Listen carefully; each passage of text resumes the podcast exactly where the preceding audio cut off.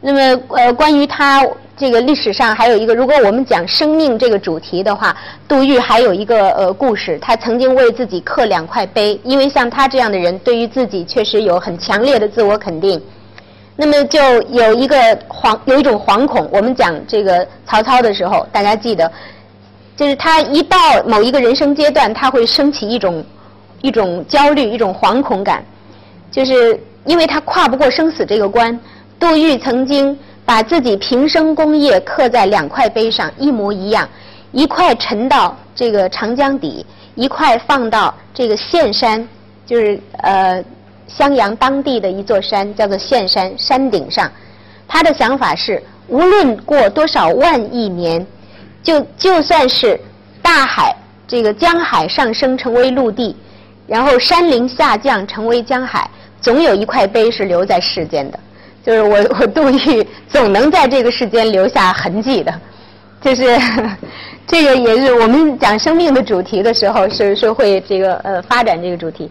那么杜家是以他为自己的先祖，所以杜甫在这样的一种家教的影响下，在这样的放儒守官的家教的影响下，他其实与他的人格自然成长期，他的个性的这个同时成长，就已经为他打下了一重呃就儒家思想的底子。所以，杜甫是一个一生之中轨迹、线索、追求都非常明确而且稳定的一一个人。那么，他的理想包括两重理想，就是包括他的家教与他的家学这两重理想是他毕生所追求的。写诗，写诗，他说自己，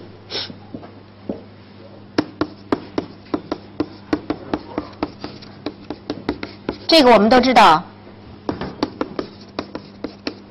为人性癖单家具，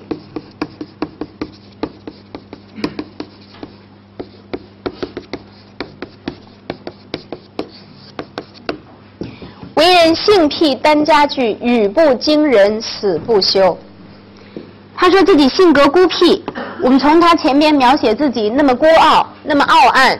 也可以感受到他在自己的年轻阶段其实是颇为目中无人的，曾经有过这个呃少年轻狂的呃那一段，这个大家都有。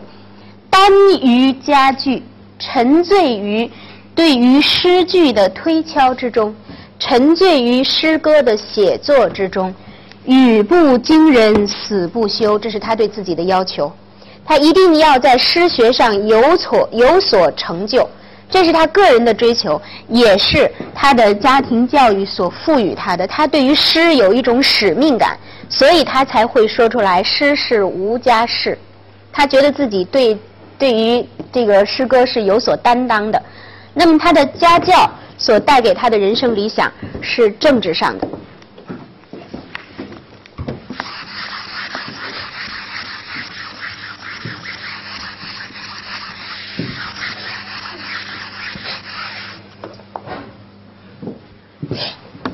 一生未曾改变，治君尧舜上，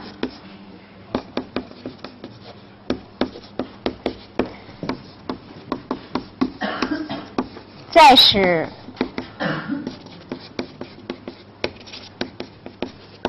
风俗淳。我一生之中最高的理想、最高的追求，就是能够辅佐我的君主。成为比尧和舜还要贤明的、还要仁厚的君主，使他们的成就还要超过这个前代的著名的贤王，大家都都推举为这个呃推举为这个标榜的。再使风俗淳，一者是为君，一者是风俗是为谁？为民，对。让呃这个民众使众生使苍生可以丰衣足食，然后知礼仪。仓廪实而知礼仪。风俗淳的前提是什么？大家要吃得饱，穿得暖，社会秩序要安定，才能够有风俗淳厚的基础。所以他是他这个是建立在首先要使天下太平，使民民生富足才可能做到的。一生之中以此为追求。比如说，他说自己，嗯，非无江海志，在他的性格之中，在他的价值观的认同之中，也并不是没有道家的成分。他说：“我不是没有江海之志。”我不是没有这个自让自己放怀于江海之中，让自己隐遁于山林之中，这样的这个清高的生活也是我所追求的。但呃，这个潇洒送日月，能够过着这样的如此洒脱出尘的生活，谁不愿意呢？但是。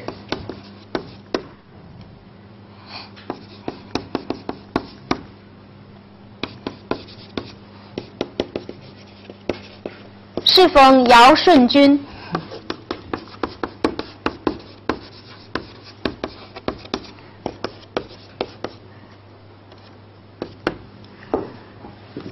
适逢尧舜君，但是我所生活的这个时代，恰恰让我碰上了如此贤明的、如此好的君主，不忍变永绝，让我舍不得离开他们。让我舍不得就此就抛下他们了。这个杜甫是呃，我每看到这儿的时候，我就觉得自己忍不住要要要莞尔一笑，就是呃，就是孔夫子做的夫子莞尔而笑。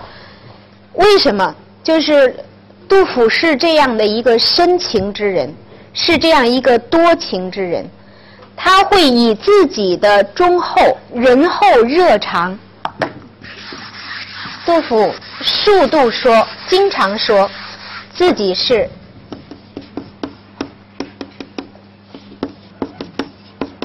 热肠之人，是内心里边是有着非常浓烈的感情的。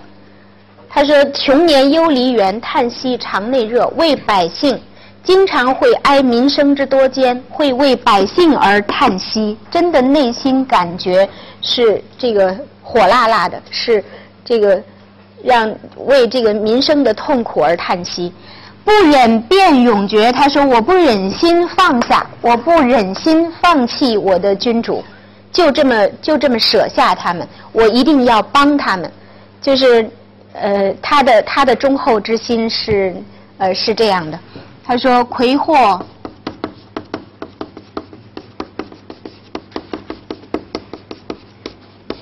魁祸清太阳，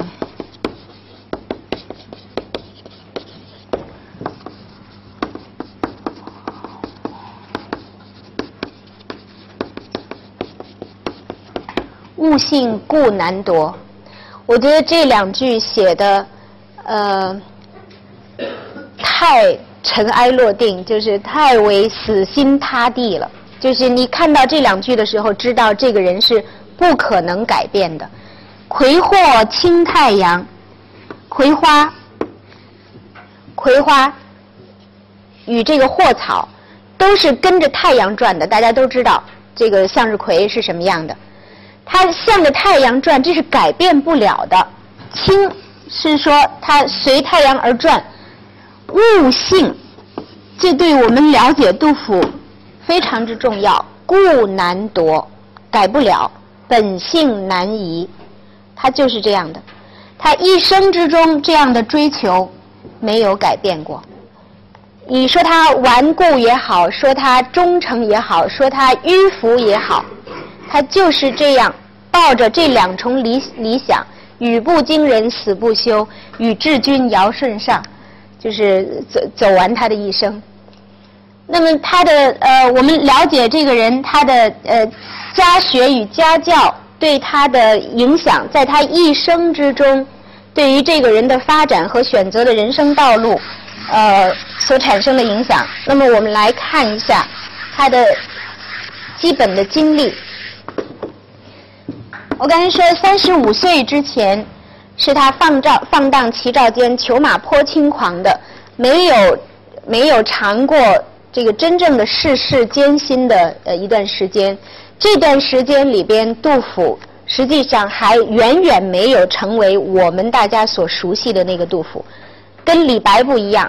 李白三十五岁的时候已经完全成熟了，他从人格到艺术都已经非常定型了，他已经成为我们大家所熟悉的那个李白。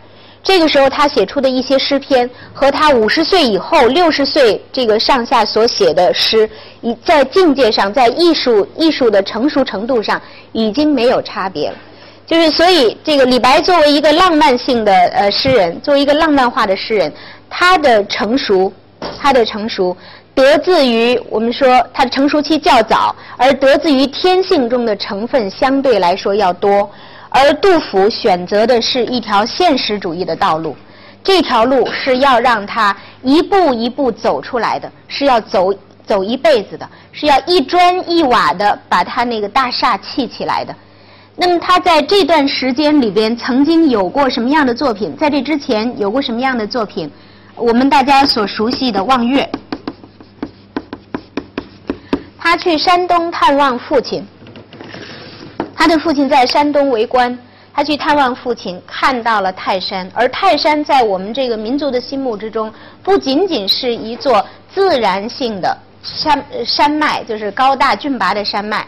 如果说这个高大的话，那么比泰山这个呃雄伟的多的山，那太多了。可是泰山在我们的文化之中有着无可比拟的地位，就是凡。就是这个称为代宗，是五岳之首，而且凡帝王、凡朝廷建立以后，如果要取得、要证明自己的合法性，要封禅，要封禅，就要到泰山去，要到嵩山去，这两个地方来祭天祭地，来证明自己已经从天地那里取得了合法性，取得了王权的合法性，所以泰山。具有这个非常崇高的文化地位。当杜甫看到泰山的时候，他正在年轻之时。我们看到的这篇呃，就是呃这首诗，我们能够读到的这首诗，其实还是杜甫的艺术比较生涩时期的作品，他的早期的，但是是这个时期内写的比较好的。齐鲁这个呃，这个岱宗夫如和齐鲁青未了。他愿意写在这个阶段里边，因为他自己我们看到的那一段，他自己的狂放的性格，这个呃某种这个傲岸不羁，所以他喜欢写这样的崇高的、强大的、有力的事物。他写泰山，他喜欢写，喜欢写鹰啊，对不起啊，喜欢写鹰。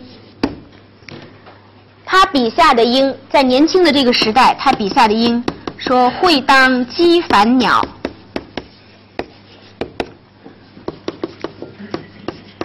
毛血洒平芜。”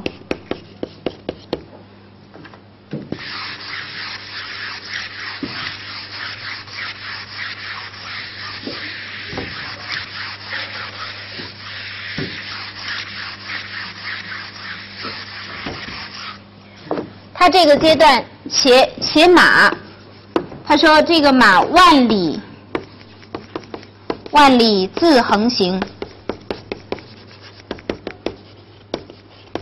这个完全是一位这个青壮年的人在自己的人生非常昂扬的上升期，对于自己远大的人生之中自己的抱负和思维的一种强烈的期待。呃，和和一种强烈的表达。那么在这个诗里边，其实我们加上那个望月的那首，我们是可以有比较呃比较清晰的了解的。但是如果我们去呃去回视这个阶段的话，杜甫写的都是格律诗，都是不是五律就是七律。这个望月是七律，这个呃写鹰的这篇是五律，写马的这篇也是五律。那么在三十五岁这一年，杜甫有一个，呃，有一个奇遇，一个偶遇，可以说，呃，应该是在他三十四岁的时候，他有一个偶遇，就是这一年他遇到了李白。李白从长安被赐金放还，要回到他当时安置在山东的家里去，要与他的家人这个呃这个会面，所以取到洛阳，他要向东，所以取到洛阳，在洛阳经这个有人，因为都是诗人，经过朋友，大家一起聚会，认识了杜甫。这个时候，李白已经是名满天下的李白了。但是杜甫还远不是诗圣杜甫呢，杜甫刚刚起步，没几个人知道他。但是这两个人相遇了。我们这个现代有一位学者，就是充满了诗人激情的一位学者，叫闻一多先生。闻一多先生就是有一有一段饱告激情的文字来描述这一次会面。他说：“你你试想，他是在这个我们民族的文化史上再也没有。”比这一次会面更加伟大的会晤了，恐怕只有孔子与老子的会晤可以与这一次相比。就孔子和老子这两个人，儒家和道家的这这两位伟大的这个缔造者，他们是曾经曾经有过交往的，而且有过交流。孔子曾经问学于呃问问学于老子。那么杜甫与李白的这个相会。闻一多先生说：“我们应该为之而吹三通画角，吹三通画角，擂三通锣鼓，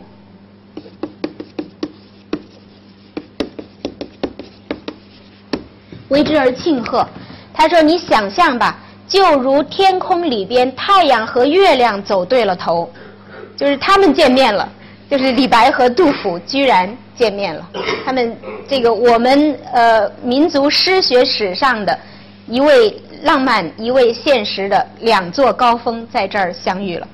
呃，那么在这次会面里边，李白给杜甫留下了非常深刻的影响。就是第一，杜甫对于李白很倾倒，这个无一例外的。我们讲到李白的时候就讲到了，他是这个时代的呃魅力的。呃，一个集中的体现。那么第二，呃，杜甫对于李白，因为杜甫相对来说，他的呃人格比李白的呃这个发展要成熟一些。杜甫看到了李白性格之中的一些问题，并且非常忠实的给他指出来了。这个在李白是很难得的，在所所有的人几乎都在都在仰望李白。都在歌颂他，都在对他倾倒。但是杜甫说：“你痛饮狂歌空度日，飞扬跋扈为谁雄？”你的内心里边有一段寂寞。